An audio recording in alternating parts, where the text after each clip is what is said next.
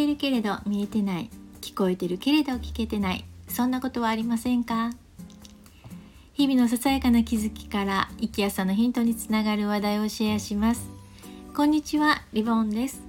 今日も月1配信のメルマガ生きやさのヒントから朗読します。2023年5月分。第173号。タイトルは腹を明かすタイミングです。聞いてください。親子でも腹を探ることがあるんだから他人さんとの間ではありがちよねと。先日女同士の何気ない会話の中でこんなことを耳にしました。その時私はこの腹を探るという表現にぎょっとしました。腹を探るという言い回しに何とも言えない不快な気分になったのです。なぜそんな気分になったのか。そこで今月はこの腹にまつわる発言について考えることにしました。腹といえば腹積もり腹を割る腹黒いなどの表現があります。お腹の意味のほかに気持ちや本音といった心の奥の状態を示します。私たちは人と関わる時相手の気持ちを推し量りながら会話を進めますがこれは腹を探りながらという行為になるのでしょうか？推し量るというのは相手の気持ちを想像する心遣いも含まれるように感じます。一方腹を探るという表現にはとてもいやらしい感じを持ったのです。気持ちを組むという思いやりからではないまさに腹黒さが伺えたからです。ここで使われた腹について私なりに考えてみました。計画とか算段魂胆策略そんな意味合いが浮かびました。そう思うとこの種の腹を無意識的にでも感じ合うことで人間関係に煩わしさを感じてしんどくなるのが私たちなのだろうなぁと。そんなことを考えている時に浮かんだのが LINE グループのやり取りでした。グループでの決定事項について発信した私のメッセージに返信が来ない様子から感じたことです。思い返せばこれまでにも他の方の発信について同様に感じたことがありました。その様子を思い返すと最初に返信するのはほぼいつも同じメンバーです。一人が返信するとそれを追ってポツポツと他の人も返す感じ。既読サインがつくのでみんな読んでいることは分かっているのです。最初の返信までの沈黙の間誰がどんな返信をするのか様子見している状態が伝わってきます。私はそのいつも同じメンバーの中の一人です。ただよく考えて返したメッセージでも誤解を生む表現になることもあります。でもその時はその時で訂正して分かってもらえればいいわというスタンスなので返信を控えることはほとんどありません。意見を表明せずに静観していることが良い場合もあると思いますが腹を探るための様子見の静観はどうなのでしょう。1対1だと意見を伝え合うのにグループになるとだんまりになる。この種のことについて他の場でも話題に上ったことがありました。それはママ友グループのやり取りについてです。その人は自分の発言が最後にならないように気にしていました。最初の発信も気が引けるけれど発言が最後になるのも避けたいと言ったのです。返信しないわけにはいかないが目立ちたくない。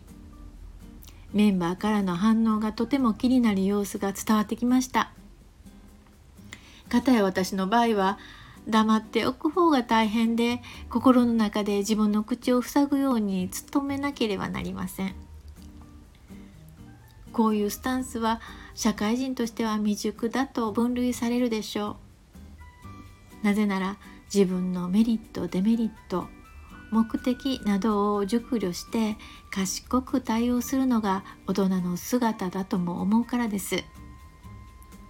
現に私は唇を切ったことで貧乏くじを引いたり助けを求め周囲に面倒をかけたこともあります。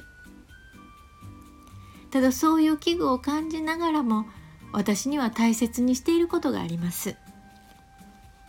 それはタイミングです。このタイミングは2つの意味を含んでいます。1つ目はタイミングを信じる。2つ目は発信のタイミングを測るということです。1つ目のタイミングを信じるというのはそのタイミングで考えついたのだから発信するに値することなのだと湧き上がる思いを信じるということです。人生の蓄積によって芽生えたと理解し自分の発案を信じる材料にしていくということです2つ目のタイミングを測るというのは即発信するのか伝える時期を見計らうのかのタイミングです。というのも発言しようとする内容がこれまで続けられてきた事柄への進言である場合それを担ってきた人の気持ちを大切にしたいからです。その配慮としてのタイミングが必要だと感じます。一方自分がどう思われるかという人目が気になるだけであれば思いついた時が発信時かもしれません。なぜなら思い浮かんだにもかかわらず発言を先延ばしにすることで心配材料がちらつくからです。そして目的よりも保身の気持ちが働くとアイデアを引っ込めてしまいがちです。感性が理性に抑えられるケースですね。完璧を求める人には多いかもしれません。もちろん取り返しがつかなくなるような重要な判断では先の先まで見越した発言が必要です。でもそうでない場合まで石橋を叩くような態度が求められるのかといえばそうではないような気もします。私にとって本当の失敗は伝えておけばよかったと発言を見送った時の後悔です。タイミングを考えながらも自分から湧き上がるものをスルーしない。このスタンスが私にとって良いと感じるのは同じような姿勢の人とつながれるということです。その結果腹を探らず楽な付き合いができます。楽な付き合い？リボンさんそれはあなたが感じているだけじゃないの？と言われるかもしれません。そうです。その通りです。他人が何を思っているのか私には分かりません。他人の心は他人のものですから。それと同時に自分の気持ちは自分のもので自分の機嫌を良くしておくためにも健康な精神状態を保っておくことを他人に肩代わりしてもらうことはできません。それなら周囲への気遣いを忘れず目的に沿って自分の気持ちを伝える態度に知恵を使えばいいのではないかと思うのです。慎重な姿勢を忘れてはいけないけれど他人の反応を気にしすぎて迷いの中で時間を費やすほど人生は長くない私はいつもそんな思いでいますさてあなたは自分の腹をどのタイミングでどんな風に伝えておられますか？朗読は以上です。最後まで聞いていただいてありがとうございました。ではまた。